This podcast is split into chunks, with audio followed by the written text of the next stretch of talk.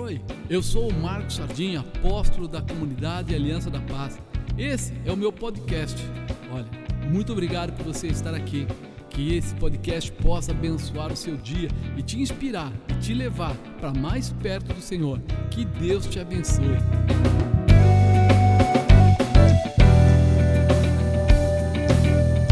Dia do amigo. Quem trouxe um amigo aí? Ah, meu irmão, como é legal, né? Eu falo que, eu vou tentar ser breve, tá? Eu falo que nós é, nem percebemos o que é uma boa amizade, né? Tem gente que uma boa amizade é aquela pessoa que dá atenção só. Tem gente que uma boa amizade é aquele que empresta dinheiro. Tem gente que uma boa amizade é aquele que deixa ele colar na escola, né? Uma boa amizade, mas não é esse. A, a, a boa amizade verdadeira, o amigo verdadeiro, é muito mais profundo que isso. Ele é liberação, ele é cura, ele é restauração, ele é transformação, ele é vida eterna. Ele cuida de você não momentaneamente, ele cuida de você para todo o sempre. Então, hoje eu coloquei aqui como tema um amigo especial, Jesus. Jesus é um amigo muito especial. E esse amigo especial, acho que já falaram com você, né, na casa, ou mesmo você já falou com alguém. Mas o verdadeiro amigo lutará para te abençoar, para te proteger, para te levar a conseguir alcançar a realização em sua vida. O verdadeiro amigo vai lutar por você, ele vai te ajudar. Às vezes, irmão, aquele amigo que, que dá bronca, que a gente fala assim, é, ele é meio pesado nas palavras, mas às vezes é que nós precisamos da correção. Nós precisamos da correção. Então, às vezes, o bom amigo não é aquele que fica adoçando, passando mãozinha na cabeça, deixando a pessoa fazer coisa errada. Porque a própria Bíblia diz isso. A Bíblia diz o quê? Que Deus corrige aquele que ele ama. Ou seja, há uma razão para isso, há um fundamento nisso. A realização que ele tem preparado para você é muito maior do que simplesmente um momento, é uma transformação, é algo que vai além. Né? O verdadeiro amigo dividirá com você as melhores receitas para uma grande realização. Ele vai dividir com você grandes receitas para uma grande realização. Não foi isso que Jesus fez? Ele pegou aqueles doze discípulos dele que se tornaram apóstolos e andou com eles diuturnamente. Ele andava de manhã, ele andava de tarde, andava de noite, andava na hora do almoço, na hora da janta, no feriado, no Natal, na Páscoa, todos os dias ele estava lá. Vamos dizer assim. Natal não tinha na época, né? Mas todos os dias de festa, tudo ele estava lá. Eles andavam juntos. Quando tinha para comer, eles comiam juntos. Quando não tinha, eles passavam jejum juntos. E nesses dias, ele compartilhava muitas coisas. Ele ensinava muitas coisas para aqueles discípulos. E o Senhor quer ensinar muitas coisas para nós. O amigo sincero desgastará a sua própria vida para lhe ajudar a alcançar a plenitude que Deus preparou para aqueles que confiam nele. Ele vai desgastar a própria vida. Você lembra de Jesus? Ele chegou nos 30 anos dele, e aí ele começou o ministério dele. Ele ficou aqueles três anos seguindo, curando, ensinando, orientando, falando com todo mundo. E lá, quando estava terminando o tempo dele, eles pegaram ele, prenderam, levaram ele, deram uma surra nele. Depois de dar uma surra nele, aí levaram lá, colocaram lá para ser julgado, lá avaliado. Aí colocaram na cruz, pregaram ele lá. Ele se deixou ser desgastado. Ele se deixou passar por aquele momento de tão grande aflição. Sabe por que ele fez aquilo? Porque ele realmente nos ama. Porque realmente ele tem um amor especial por cada um de nós. Em que sentido? No sentido que ele sabia. Ele falou: Pai, se possível for, passa de mim este cálice. Se não, cumpra-se a tua palavra. Ele estava dizendo assim que ele não queria sofrer aquilo tudo. Porém, se necessário fosse o sofrimento para que nós tivéssemos o direito da vida eterna, para que nós, vamos dizer, fôssemos reconciliados com Deus, abrindo mão, ou seja, largando o pecado nas costas de Jesus, porque ele pagou o preço dos nossos pecados. Então ele sabia disso, ele se deixou se desgastar. Ele ficou aqueles três anos ministrando, mas naquela cruz ele sabia que a morte dele ali traria vida a todos nós. Ele deu a liberdade, ele veio para todos, alguns o receberam. É uma escolha que ele dá para você, mas ele abre esse caminho. No livro de João, no capítulo 15, olha o que fala: Eu sou a videira verdadeira, meu pai, o lavrador. toda vara em mim que não dá fruto, atira e limpa toda aquela que dá fruto, para que dê mais fruto ainda, né? Vós já estáis limpos pela palavra que vos tenho falado. Está em mim e eu em vós, como a vara de si mesma não pode dar fruto se não estiver na videira, assim também vós, se não estiverdes em mim. Eu sou a videira, vós as varas. Quem está em mim e eu nele, esse dá muito fruto, porque sem mim nada podereis fazer. Se alguém não estiver em mim, será lançado fora, como a vara secará, e os colhem e lançam no fogo e ardem. Se vós estiverdes em mim e as minhas palavras estiverem em vós, pedireis tudo o que quiseres e será feito. Então ele começa a mostrar qual é o caminho da tua realização. Ele começa a mostrar aqui: eu sou a videira, vocês são a vara, nós precisamos andar juntos. Nós precisamos andar juntos. Né? Ele fala mais: se você estiver em mim, as minhas palavras estiverem em vós, você vai pedir tudo o que você quiser e vos será feito. Não é que vocês tenham essas palavras de vez em quando. Não é que as palavras de Cristo estejam em você no dia que você está debilitado, abatido, conduído, sei lá, com um problema qualquer. Não, não. Esse é um estilo de vida. Andar como Cristo é o estilo de vida, é uma maneira, assim como os apóstolos andavam, segundo a orientação, assim nós devemos andar, abrindo mão de muitas coisas que nos levam ao pecado, ao engano, à mentira, às vezes até é verdade, nós temos que pensar se os amigos que nós temos hoje estão nos levando mais para perto de Deus ou mais para longe de Deus. E quando eu falo perto de Deus, não é assim, ah, então você carola e você aqueles caras que fica quadradinho. Não, não. Eu digo, quando nós saímos de perto de Deus, é porque nós estamos perdendo a consciência real daquilo que nós somos. Porque você foi criado por quem? Por Deus. Se você foi criado por Deus, e o seu fim você espera terminar no céu, então é sinal que a tua origem é Deus e o teu final é Deus. Tudo que nesse meio tirar você dessa direção é problema. É problema. Por quê? Porque como é que você vai chegar onde já está predeterminado para a sua vitória se você mudou o curso, você mudou o rumo, você saiu fora? Então nós precisamos ficar muito ligados. Se alguém não estiver em mim, será lançado fora como a vara, vai se queimar. Né? Nisto é glorificado meu Pai, que deis muito fruto e sereis meus discípulos. Qual é o fruto que Jesus deu? Salvação, cura, vida eterna, liberação, transformação. Ele andou pela terra e ele distribuiu um fruto muito especial: amor. Fala para a pessoa do lado: amor. Ele distribuiu esse fruto no lugar que ele andava. Ele olhava para as pessoas e ao invés de ver os pecados das pessoas, ele olhava para as pessoas e via como se fosse um fruto de Deus. A criação de Deus. Espera aí, se você foi criado por Deus, você pode até ter um problema, mas você não é mau. Assim ele olhava. É como um copo. Vamos olhar esse copo aqui. Aqui dentro diz que tem água de coco. Vocês acham que tem? Tem certeza? E se for água com sabão que ficou assim? Eu vou tomar para ver. É água de coco mesmo. É, de repente você podia falar assim: aqui dentro tem veneno. Não podia? O copo ia reclamar? Mas eu ia, não ia? A hora que eu colocasse a boca, eu falaria: Uau, esse negócio não tá bom não. Aqui podia ter vinagre. Você entendeu? O copo é o mesmo. O que coloca dentro é o que muda. Deus criou o ser humano criou cada um de nós. Ele também criou o bandido, ele também criou esse bandido ou essa é, prostituta ou essa, essas coisas que entraram na vida das pessoas. É como o copo, entraram na vida das pessoas. Mas o que Jesus quer fazer? Trazer o copo para a pia, lavar o copo, para que ele volte a ter o que? Qualidade de vida.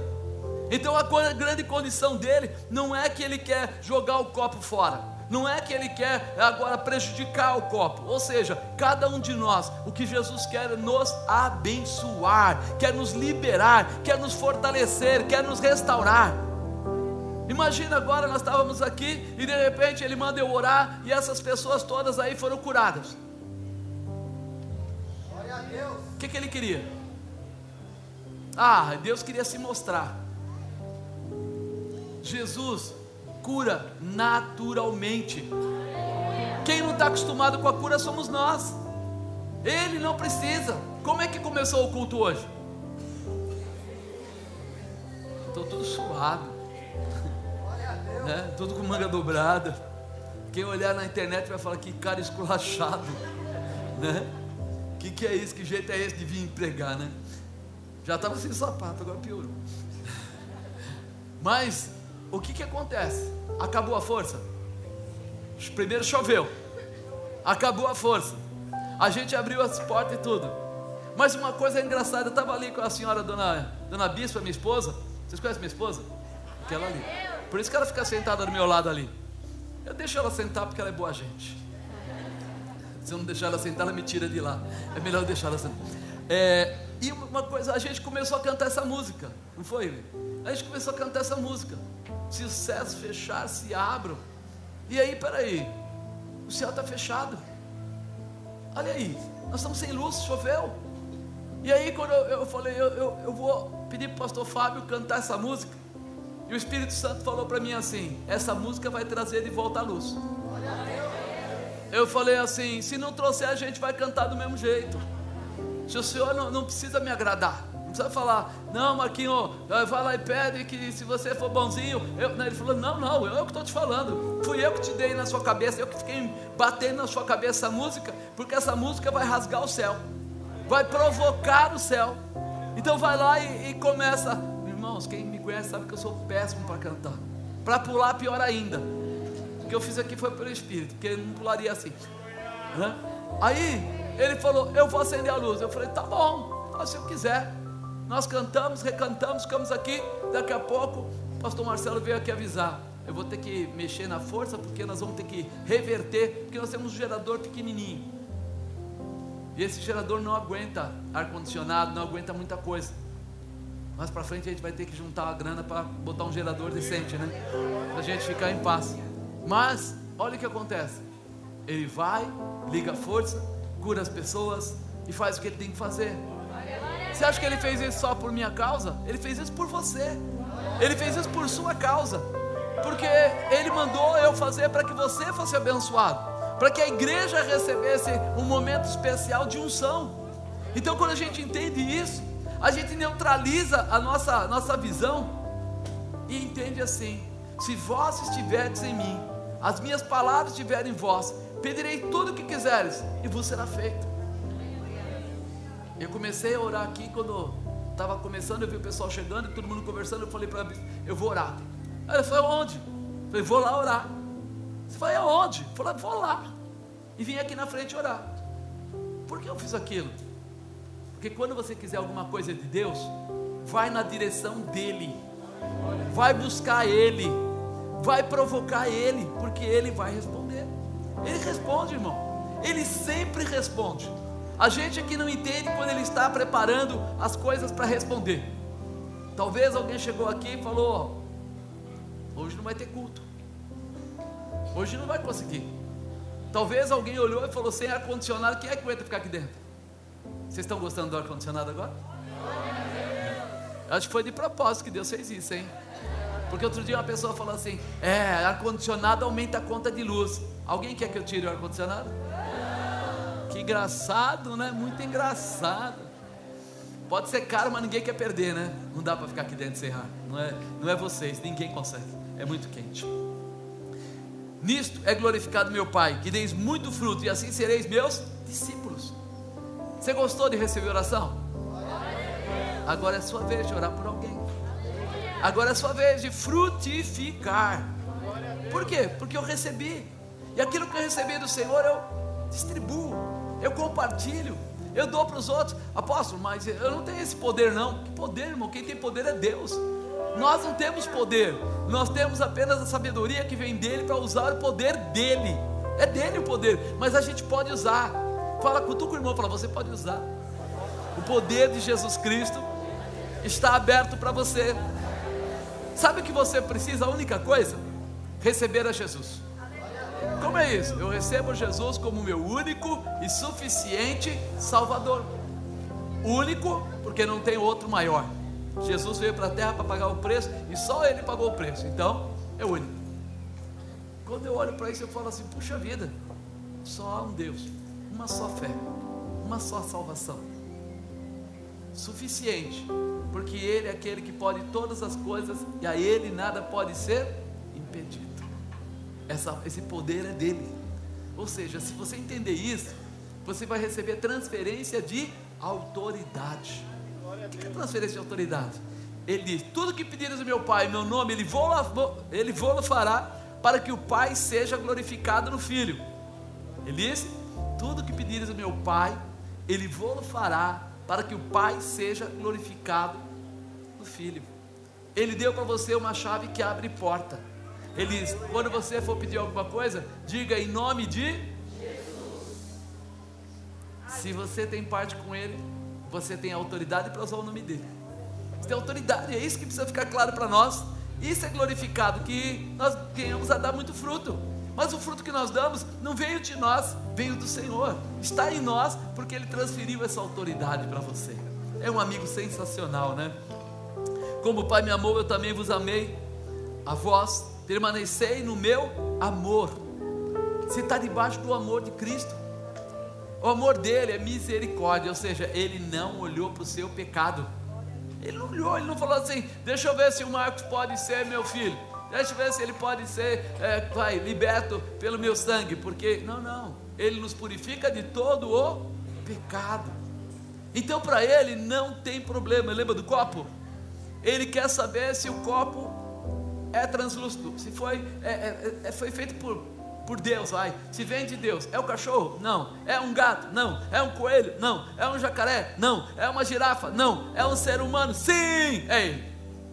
É ele. Foi, é a criação de Deus.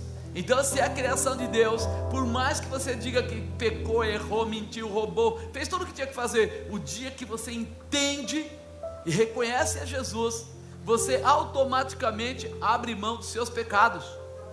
Quando você reconhece Jesus, você fala: Eu não quero mais viver aquela vida do mundo. Eu quero andar pelo mundo porque eu trabalho, porque eu, eu tenho conta para pagar, porque tudo. Mas eu não quero mais deixar o mundo dominar a minha mente. E aí a coisa muda. E é isso que ele quer que você entenda.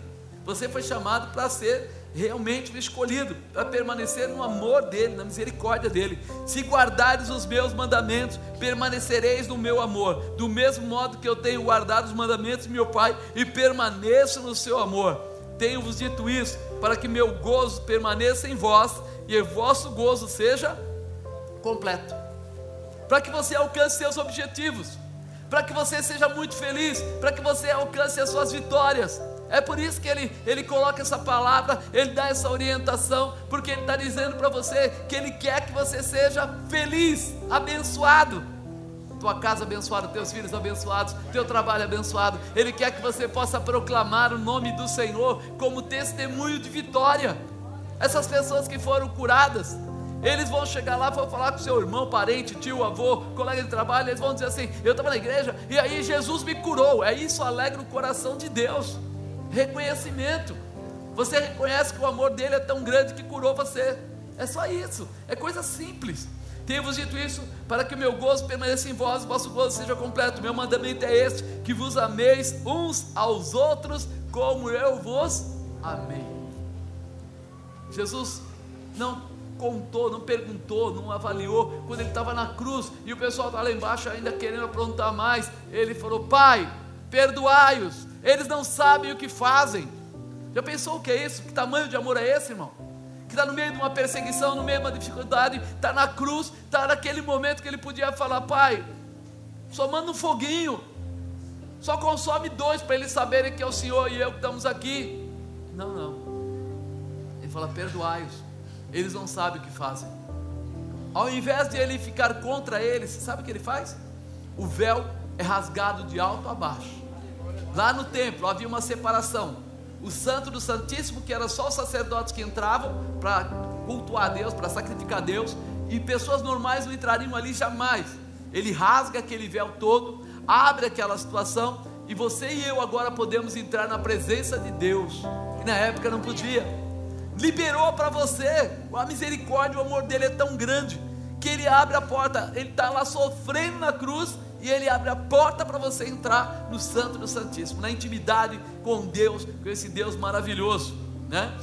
O meu mandamento é esse: que vos ameis uns aos outros assim como vos amei. Ninguém tem maior amor do que este, dar a alguém a sua vida pelos seus amigos. Vós sereis meus amigos se fizerdes o que vos mando. Já não chamareis servos, porque o servo não sabe o que faz o seu senhor. Mas tenho-vos chamado amigos, porque tudo quanto ouvi de meu Pai vos tenho feito conhecer. Não é servo. Servo não sabe o que faz o seu senhor lá, né? Tal, mas ele chama você de ele está dizendo assim: nós temos um relacionamento fantástico, maravilhoso. Você pode falar comigo e eu vou falar com você. Eu vou te, te apoiar, te ajudar. Apóstolo, mas como é que eu vou falar com Jesus? Terceira pessoa da Trindade. Quem é a terceira pessoa da Trindade?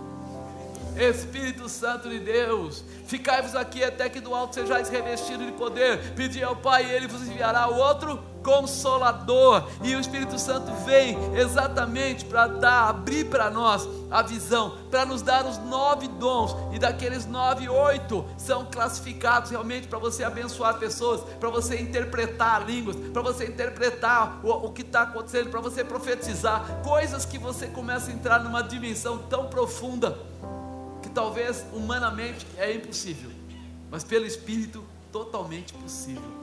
Ele dá dessa condição de você entendê-lo. Jesus não servia as pessoas apenas para que elas se tornassem crentes. Tem gente que fala, não, mas Jesus, ele, ele fazia aquilo eh, só para as pessoas se converterem. Não é para se converterem, é para serem salvas. Ele as servia porque amava, tinha compaixão delas. Deus tem compaixão de você. É. Às vezes o pessoal fala, ah, mas Deus pegou pesado.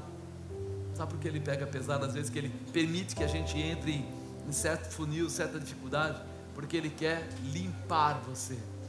Quando eu estava falando com o pastor Fábio outro dia, quando a gente era criança, as mamães da gente, né, compravam aquelas buchas que você é, é de planta, né? Não é essas buchas de espuma, né? Alguém já tomou banho com aquilo? Irmão, aquele negócio rala e quando é nova, rala muito mais. E aí minha mãe falava assim, é, nós éramos em três meninos, né? Só a Nilza, a pastora Nilza, que era menina, que era doce, meiga. Mas a gente saía do banho, ela falava, o que foi mãe? Deixa eu ver seu pescoço. E a gente fazia aqueles banhos assim, né? Então aí você não lavava direito o pescoço, alguma coisa, ela falava, vem cá, vou te ensinar. Meu irmão, Quase que você via a traqueia por dentro. Que tava... Ele falou, a minha mãe dele fazia a mesma coisa com ele também. Eu falei, olha aí, a gente, né, no passado tinha uns carinhos diferentes, mas a gente saía limpinho, limpinho. Sim ou não? Quem tomou banho com essa bucha aí? Às vezes Jesus tem que pegar a bucha para dar uma limpada, para dar uma ajeitada. Por quê? Porque é necessário. Nós vivemos tanto no mundo que a gente começa a ficar. Eu acho que você lembra de uma passagem que Jesus foi lavar os pés dos apóstolos. E ele pegou a bacia, tirou a roupa, pôs só uma toalha na cintura, foi lá, pegou a bacia e foi lavar o pé de Pedro. Aí Pedro falou o que para ele? Não, Senhor, não sou digno, o Senhor lave meus pés. Jesus falou o que para ele? Pedro, não há necessidade de lavar o resto, porque do restante você está limpo. Somente os pés. Aí Pedro acabou, queria lavar a cabeça, queria tomar um banho, mas acabou voltando, ficou quietinho e falou: tudo bem, eu tenho parte contigo, eu, eu deixo lavar os pés. O que, que Jesus queria fazer quando ele estava lavando? Qual era a identidade daquele lavar os pés? Descontaminar o homem do mundo. Porque o maior toque do homem com o mundo com a poeira do mundo, com as coisas do mundo, é os pés. Então ali havia uma simbologia, também além de servir, mas limpar, se, se separar, se apartar das coisas que mais marcam a gente. E nós às vezes não percebemos essas coisas. Que Jesus estava falando aqui. Algumas é, pessoas aí, né? Eles precisam ser tocados por Jesus de uma forma um pouco mais forte. Ele as servia porque amava e tinha compaixão delas. Algumas reconheceram o amor de Jesus e se converteram, outras não. Todo mundo se convertia? Não. Todo mundo se converte hoje com a palavra de Deus? Não. é, é livre arbítrio. O Senhor não obriga ninguém a se converter. Ele diz que veio para todos, mas apenas alguns o receberam. É livre. É óbvio que se deixasse por Jesus, ele queria que todo mundo se convertesse, largasse pecado, as coisas, a gente ia ter uma vida de paz, não ia ter mais esse monte de droga largado por aí, o pessoal ia largar tudo isso. Por quê? Porque entraria neles o amor de Cristo. Mas o povo não quer, então não tem jeito. Mas nós que somos hoje cristãos queremos e buscamos em Cristo essa manifestação. Mas Jesus não deixava de amar as pessoas quando a resposta era negativa. Não queria dizer, ah, você não quer aceitar Jesus? Não, então vá para o inferno. Não, não. Tem crente que às vezes pensa assim, né? Fala assim, eu preguei para ele, mas ele falou, e o que você fez? Ah, manda, cara, que é isso? Nem Jesus fez isso, ele estava lá, ele ministrava, a pessoa não queria, ele ia embora, ele voltava depois, ele dava liberdade para a pessoa no futuro voltar. Nós precisamos entender que o amor dele é esse que eu falei agora há pouco. Ele veio para todos, alguns receberam. Então, ele dá liberdade, você escolhe. Jesus não negava ajuda a novas pessoas por medo ou por alguns não o terem recebido em suas vidas. Sabe aquela pessoa que fala assim: Ah, eu preguei para aquela mulher, para aquele homem, e depois ele ficou mal criado comigo, eu não prego mais para ninguém. Jesus não tinha esse problema. Ele ia de novo, encontrava uma pessoa nova e ele falava de novo, e o sentava uma multidão lá na relva, e ele falava de novo, e ele, onde ele chegava, ele ministrava. Não importava onde ele estava. Ele chegava, ele ministrava de novo. Não, não tinha, ele não tinha problemas com a negativa das pessoas. Ele estava sempre disposto a salvar. E hoje essa palavra vale para você. Jesus está disposto a te abençoar, não importa o que tenha acontecido no passado. Não importa. O amor de amigo de Jesus estava acima dessas situações. Você e eu temos escolha: aceitar o amor e o cuidado de Jesus nas nossas vidas ou não. É escolha. Né? Eu peguei um negócio do Facebook, é plágio, eu copiei, tá? É, vou falar porque alguém vai falar, eu já li isso também, então não vou inventar. Olha, Deus falou comigo. Não, não, não, eu, eu li e escrevi. Alguém escreveu algo interessante no Facebook. Pagamos para beber e muita gente bebe. Pagamos para ir às raves e muitas pessoas vão às raves. Pagamos para nos prostituir e muitas pessoas se prostituem. Pagamos para usar drogas e muitas pessoas usam droga. Porém, para receber o amor do amigo Jesus é de graça. Olha que coisa louca! Para se drogar, para se prostituir, para fazer tantas coisas erradas, as pessoas pegam uma parte do salário e investem. Para ter Jesus como aquele que vai cuidar da sua vida e te abençoar, é de graça. É dizer, Jesus, eu quero o Senhor na minha vida. Eu quero o Senhor cuidando de mim, eu quero o Senhor cuidando da minha família, eu quero o Senhor cuidando do meu casamento, eu quero o Senhor cuidando da minha empresa. Eu quero o Senhor. E pronto. Não custa nada. As pessoas às vezes falam, custa sim, eu vou ter que mudar de vida. Não, você não vai ter que mudar de vida. Você vai ter que jogar fora o que não presta. Sim ou não? Ah, eu agora não vou beber mais. Tem tanta campanha para o pessoal parar de beber. Eu agora vou ter que parar de fumar. Tem tanta campanha dizendo que dá câncer, dá não sei o que, não sei o que lá. É bom? É bom? Sim ou não? Eu vou ter que parar de usar a droga, de dar uns tirinhos de vez em quando. Vai lá na Cracolândia e pergunta para o povo se é bom. Pensa um pouco. O que você diz que vai ter que abrir mão, na verdade, não é bom. Já deveria ter aberto por causa própria livre, espontânea vontade. Eu não quero gastar dinheiro com isso. Eu não quero jogar fora. Eu quero viver. Quero ter a minha vida. Quantas pessoas até hoje morrem de problemas aí com cigarro, no pulmão, não sei o quê. Ele está dizendo para você: Eu não criei você para estar estragado, eu criei você para ser abençoado. E a pessoa nem se apercebe que está envolvendo recurso. Né? Ele entregou a sua vida por nós. João 15, 13 fala assim: Ninguém tem maior amor do que este, de dar alguém a sua vida pelos seus amigos. Será que nós queremos ser amigos de Jesus? Tem alguém aí que quer ser amigo de Jesus? Aleluia!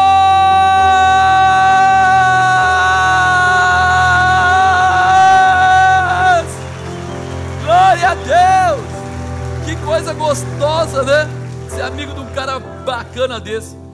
João 15, 14 fala assim: Vós sereis meus amigos se fizerem o que eu vos mando. Já vos não chamarei de servos, porque o servo não sabe o que faz o seu senhor. Mas tenho-vos chamado amigos, porque tudo quanto ouvi de meu pai vos tenho feito conhecer.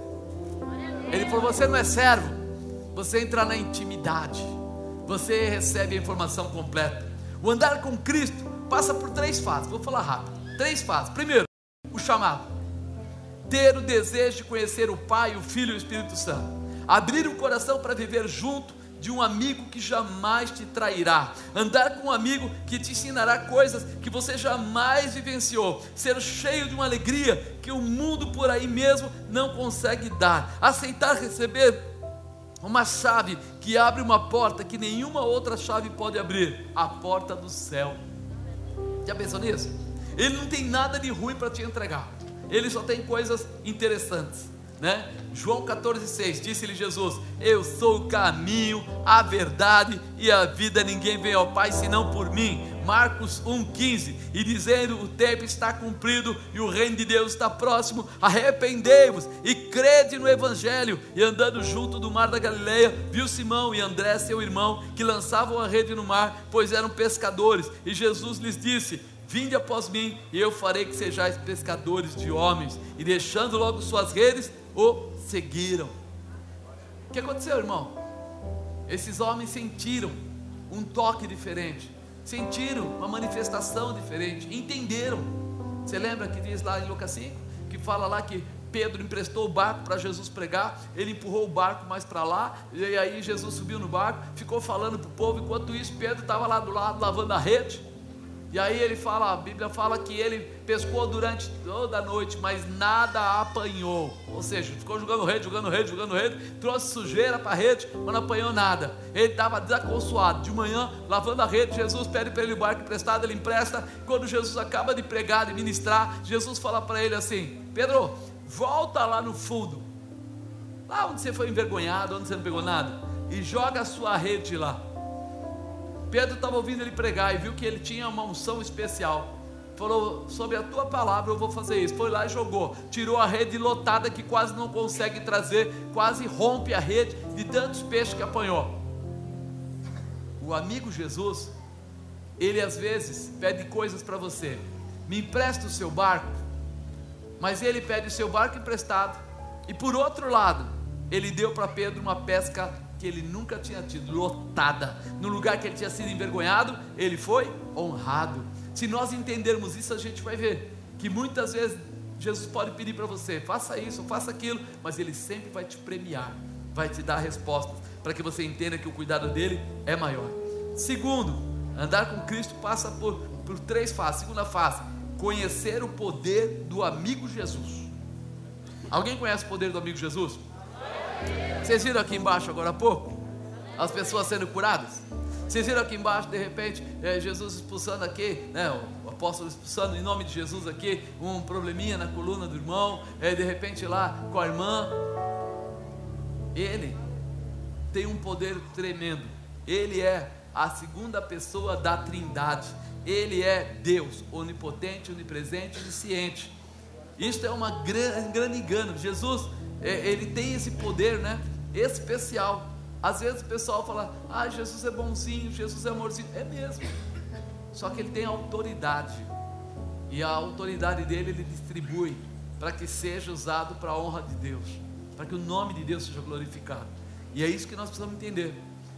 É verdade, Jesus se permitiu ser crucificado. Não é fraqueza dele. Ele se permitiu ser crucificado. Para quê? Para salvar você e eu. Ele se permitiu, no terceiro dia ressuscitou, mas antes disso a Bíblia diz que ele foi até o inferno, tomou a chave da morte das mãos de Satanás. Ou seja, se ele não tivesse poder, dava para fazer isso? Primeiro que Satanás foi jogado lá do céu quando ele estava desobedecendo, já levou um pé. Segundo que ele vai lá agora no inferno e diz para Satanás: Você não tem mais autoridade como você disse que tinha, a não ser que haja legalidade. Quem dá legalidade? O ser humano. Quando? Quando sai da obediência a Deus. O diabo só pode cobrar coisas da gente quando nós saímos da presença de Jesus Cristo. Quando nós abandonamos o ensinamento de Jesus.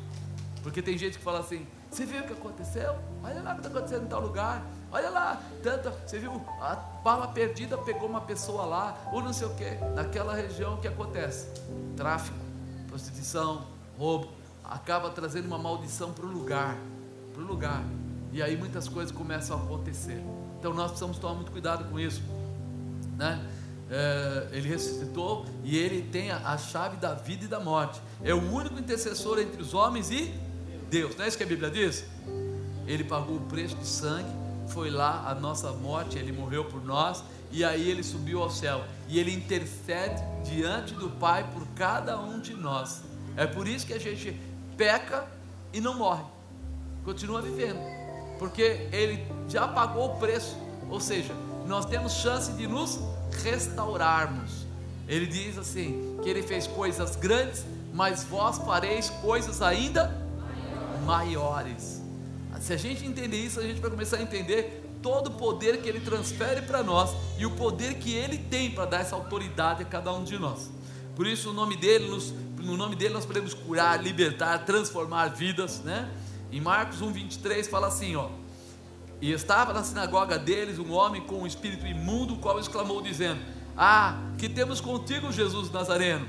Vieste destruir-nos? Bem sei que és o Senhor de Deus, o Santo de Deus, desculpa. Bem sei que és o Santo de Deus. E repreendeu Jesus, dizendo: Cala-te e sai dele. E o espírito imundo, convulsionando e clamando com grande voz, saiu dele.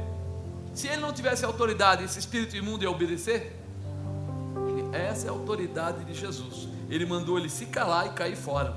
E outra mais, no versículo 34 ele fala: E curou muitos que se achavam enfermos de diversas enfermidades, e expulsou muitos demônios, porém não deixava falar os demônios, porque o conheciam. Ele estava lá ministrando, libertando. Ele não queria que parassem as coisas por comparação, ele queria nos dar a chance para todos lá de aprenderem, de conhecerem. E hoje você tem autoridade, você está debaixo desse poder. Terceiro e último, terceira fase, o propósito do amigo Jesus. Jesus veio para nos salvar. Diga, Jesus veio para me salvar. É. Jesus veio para nos dar vida e vida em abundância. Ele veio para isso. Não foi uma imposição. Filho, desce lá. Você sabe que você vai passar maus bocados. Pai, eu não preciso ir, deixa eu aqui. Não, vai lá. Não, não. Deus, juntamente com Jesus, viram a situação do ser humano, combinaram e aí a Bíblia diz que Deus amou o mundo de tal maneira que enviou seu filho unigênito para que viesse, tivesse morte de cruz. Ao terceiro dia ressuscitasse. Ele estava dando a chance de nós mudarmos a nossa vida. Diz para a pessoa do lado, mudar a sua vida. Chamar o amigo Jesus para sua casa. Se proteger debaixo desse poder Olha o que fala João 10, 10, 10. O ladrão não vem senão a roubar, a matar e a destruir. Eu vim para que tenham a vida e a tenham em abundância. 1 João 5,1. E o testemunho é este: que Deus nos deu a vida eterna e esta vida está no seu Filho. Ele está em Jesus. A vida está em Jesus. Veja o que Marcos nos ensinou no livro de Marcos, no capítulo 1, 38. E ele lhes disse: Vamos às aldeias vizinhas para que eu ali também pregue, porque para isso eu vim. E pregava nas sinagogas deles, é, por toda a Galiléia, expulsava os demônios, e aproximou-se dele um leproso, que rogando e pondo-se de joelhos diante dele, dizia: Se queres, bem podes limpar-me. E Jesus, movido de grande compaixão, estendeu a mão e tocou e disse: Quero ser limpo. E tendo ele dito, dito, dito isto, logo a lepra desapareceu e ele ficou limpo. Propósito de Jesus: salvar, curar, transformar, restaurar, estabelecer os princípios de Deus na sua vida, para que você possa salvar as outras pessoas, abençoar as outras pessoas.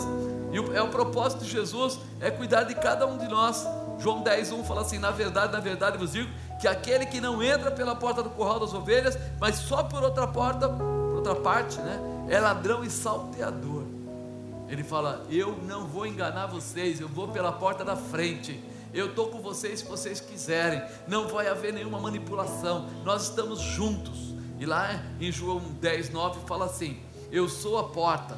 Se alguém entrar por mim, salvar-se-á, entrará e sairá e achará pastagens. O ladrão não vem senão a roubar, matar e destruir. Eu vim para que tenham vida e a tenham em abundância. Eu sou o bom pastor, o bom pastor da sua vida pelas ovelhas.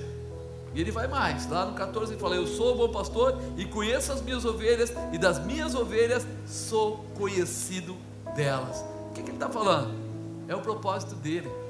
Ele não vem aqui para comprar pessoas, ele vem aqui para salvar pessoas. Por isso nós chamamos ele de verdadeiro amigo, porque ele não vem aqui para impor, ele vem aqui para liberar a sua vida. Hoje, para nós, é um dia muito especial e eu acredito que Deus preparou mais especial ainda. Né? Foi surpresa para todos nós tudo que aconteceu porque não estava previsto. Mas eu imagino assim: conhecer Jesus é estar pronto para viver todas essas possibilidades, todas as realizações. Imagina que ele falou que ele fez coisas grandes, mas vós fareis coisas ainda. Quantas coisas você pode fazer maior, irmão? Quantas coisas você ainda pode fazer? Ele tem um coraçãozaço. Ele viu a viúva, viúva de Naim passando, levando o filho no caixão lá, estava levando para o enterro, e ele se condoeu.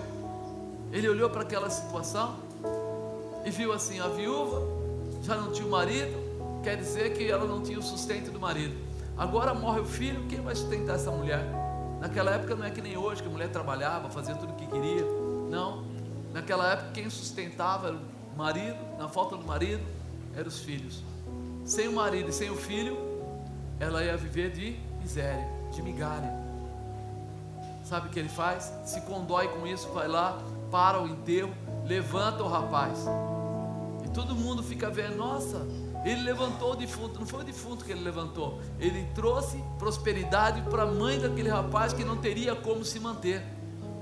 Nós não entendemos tudo que Jesus faz, mas Ele sempre tem o melhor para a nossa vida, Ele sempre tem o melhor para a sua casa, Ele sempre tem o melhor para a sua família, Ele sempre vai dar a você uma condição que você às vezes não entende. Ele não queria simplesmente, ah, coitado, o rapaz está morto, levanta ele.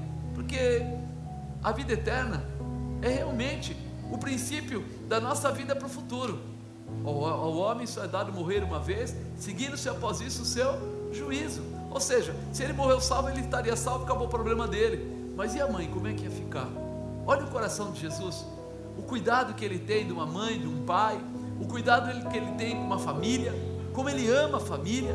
Então hoje, que nós queremos dizer para você é que Jesus é um amigo fantástico, tremendo, um amigo maravilhoso, e que Ele não te cobra por isso, Ele se dá para você, e Ele gostaria muito de poder chamar você de amigo, Ele gostaria muito de dizer para você: nós podemos ter um relacionamento, nós podemos sentar e conversar, nós podemos viver um novo tempo. Fique de pé, meu amado.